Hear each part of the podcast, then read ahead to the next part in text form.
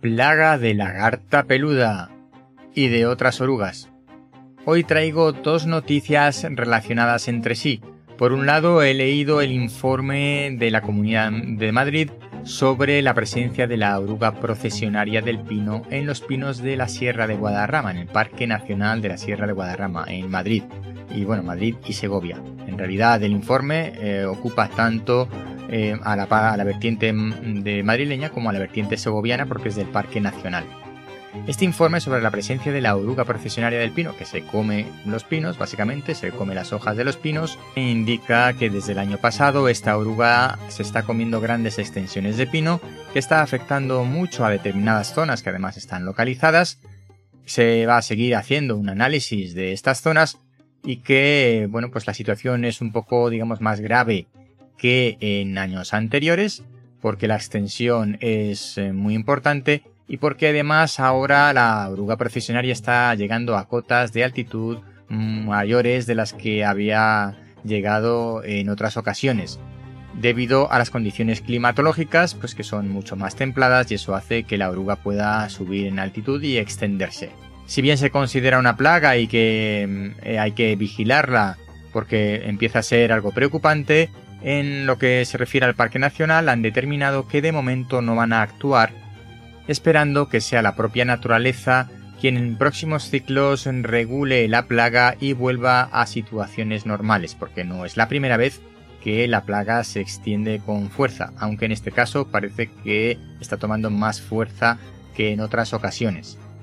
Para tomar como ejemplo una referencia, en estos ciclos de temperaturas cálidas estos años con sequía y temperaturas suaves, la oruga procesionaria puede llevar a cabo dos ciclos de producción eh, de dos generaciones, cuando lo normal sería que aguantara solamente con una generación a lo largo del año.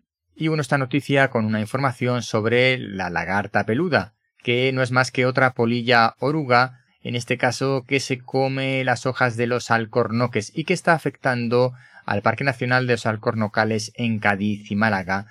Es uno de los mayores alcornocales de Europa del que se extrae el 16% del corcho mundial, para tener una referencia de lo importante que es y la importancia económica que tiene este alcornocal.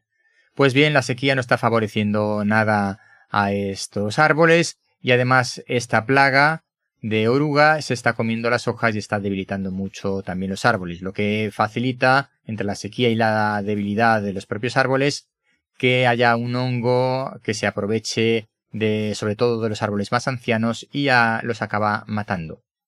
Así que el sector del alcornocal, del corcho, en España, en esta zona de Andalucía, porque también hay alcornocales en Extremadura, pues los de esta zona de Andalucía están viendo peligrar sus puestos de trabajo y el propio alcornocal. Lo que me sorprende es que en la información no se hace mención a ningún tipo de gestión para evitar estas plagas. Hablan del uso de insecticidas que es problemático porque son muy contaminantes y también se refieren a que cada vez hay menos alcornoques en edad de producir porque los alcornoques viejos son más susceptibles de ser atacados por el hongo que los acaba secando. Y no existe una regeneración de nuevos alcornoques y la culpa de esto la acusan a los grandes herbívoros que cada vez campan más a sus anchas por los alcornocales. Yo me pregunto si acaso no saben que existe el vallado, si existe una gestión activa de los bosques y que lo de hacer que los alcornoques se renueven pues es relativamente sencillo. Hombre, hace falta tiempo, desde luego, porque tienen que crecer, pero es algo que, por ejemplo, ese tipo de gestión se está llevando a cabo en los hayedos que tenemos en la península ibérica. Es verdad que la situación es completamente diferente, pero ¿por qué no se puede llevar una gestión activa y conseguir que haya una sustitución de los alcornoques viejos por nuevos alcornoques? Creo que la queja no es lo más productivo. Pero he empezando hablando de plagas de oruga. ¿Por qué? Porque hay una forma de controlar las plagas de oruga, no digo que sirva para todos los casos, ni que sea fácil tampoco, pero hay una forma natural de controlar las plagas de oruga. Esta forma natural se llama murciélago. Sí, las orugas no son comidas por los murciélagos, porque además, en el caso de la procesionaria del pino, pues son orugas urticantes. La oruga de los alcornoques, esta tal lagarta, la verdad es que no la conozco.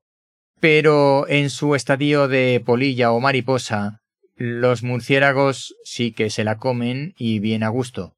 Este control de procesionaria del pino a través de los murciélagos se ha llevado a cabo en jardines, en parques semiurbanos de Madrid y funciona. Me pregunto si no sería una buena manera de controlar la procesionaria en la Sierra de Guadarrama en Madrid y tal vez a las polillas de esta oruga lagarta peluda en los alcornocales de Andalucía. Hasta aquí el episodio de hoy. Yo soy Ignacio de Miguel y esto es el décimo hombre, porque cuando nueve personas están de acuerdo en algo, una décima debe llevar la tesis contraria. Este podcast de ciencia y naturaleza forma parte de la red de podcast podcastidae.com. Hasta pronto.